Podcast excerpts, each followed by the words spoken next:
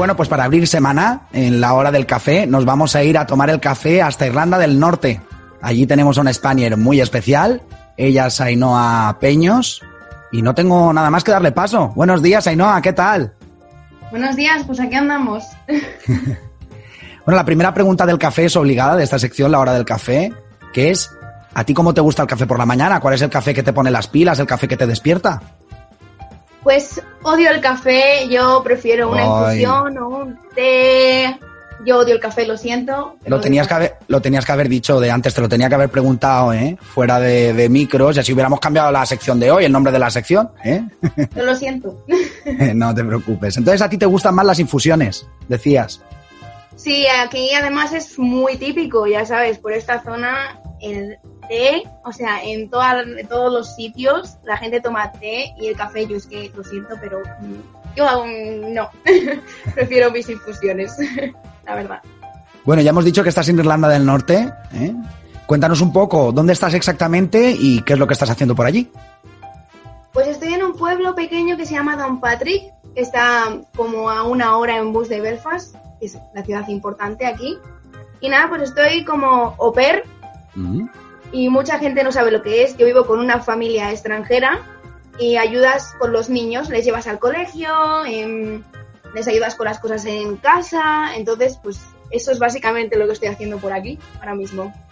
Pero es algo más para la gente que nos, que nos escucha, es, algo mucho más que, que, una babysitter, simplemente, ¿no? Sí, es. Mucha gente piensa que no es un trabajo, pero tú tienes tus horas de trabajo y te tiras muchas horas pues con los niños haciendo cosas en casa, entonces es más que una niñera porque les llevas al colegio, les recoges, haces cosas en casa, haces muchas cosas, muchísimas. Y bueno, ¿cómo se lleva eso ahora de estar cuidando de los niños, llevando las cosas de la casa y demás en pleno confinamiento, ahora con la crisis del COVID-19? Uf, un poco mal. un poco mal porque, claro, piensa que estás viendo con una familia que tiene niños, por ejemplo, con la familia con la que estoy yo, tiene tres niños. Entonces, quieres tener tu espacio libre, pero no puedes. Entonces, es complicado. Ya llevamos dos meses de confinamiento y es complicado, pero al final te tienes que acostumbrar. Así que. Oye, estuvimos la semana pasada hablando con Lidia Grillo, que ya vive en Belfast. Tú me has dicho que vives en un pueblecito más pequeñito, cerca de Belfast. ¿Qué tal es la vida allí? Pues a ver, es un poco diferente. Yo creo que aquí hay mucha cultura de, de rollo campo, ¿sabes? Hay mucha gente que se dedica a esas cosas. Entonces, por ejemplo, si tú vas a Belfast, es más ciudad grande, con una cantidad enorme de gente, muchos bares, muchos tal. Tú vienes a mi pueblo, a Downpatrick, y tiene a lo mejor cuatro bares contados, tres supermercados o dos, y casi no te encuentras gente en la calle. Entonces, es mucho más diferente, la verdad.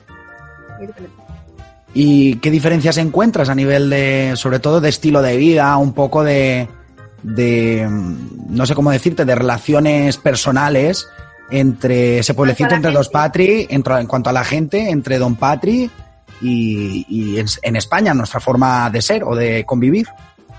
Pues a ver, es muy, muy, muy diferente. O sea, yo no sabía cómo era la gente aquí antes de venir y la gente es mucho más reservada, muchísimo más yo soy una persona que habla mucho, entonces cuando llegué aquí y quedé con, un chico de aquí y le empecé a contar mi vida, me dice, pues es que hablas muchísimo, me estás contando tu vida en verso y no te conozco. Y es como, en España es como más, más cercanos todos, la gente aquí es mucho más seria, entonces mucho más diferente y son muy educados, pero muy, muy educados, cosa que en España no pasa tanto.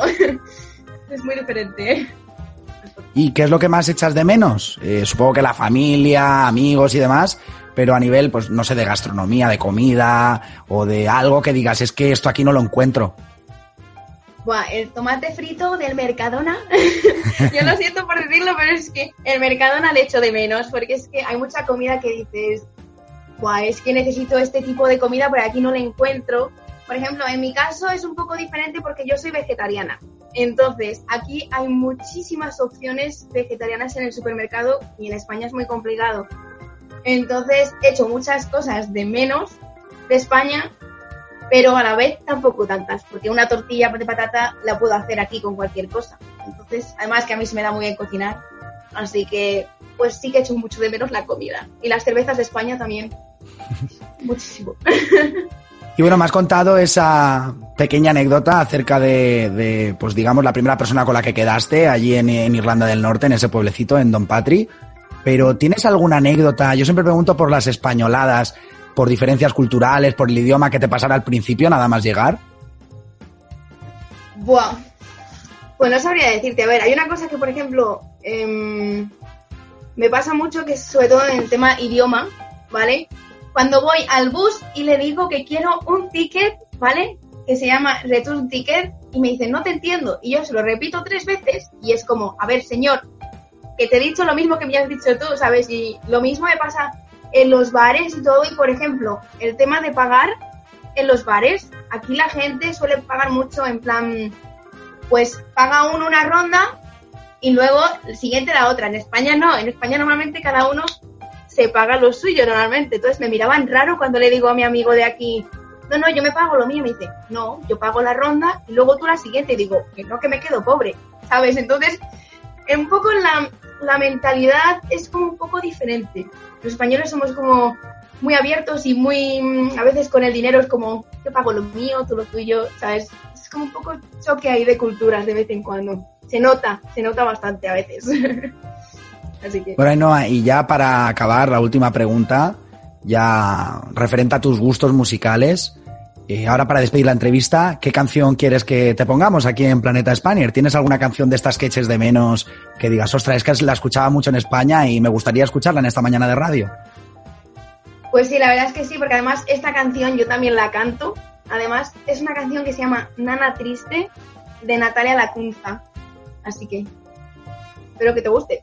¿Se la, quiero, ¿Se la quieres dedicar a alguien en especial? Pues se la dedicaría a mi hermana, que la he hecho mucho de menos y que también me echa mucho de menos, que yo lo sé. bueno, pues Ainhoa, no te resto más tiempo.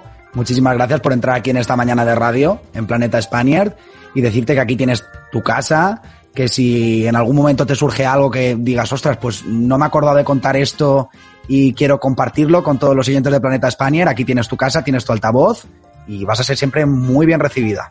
¿Vale? Gracias, hombre. Muchísimas gracias. Un fuerte abrazo. Igualmente.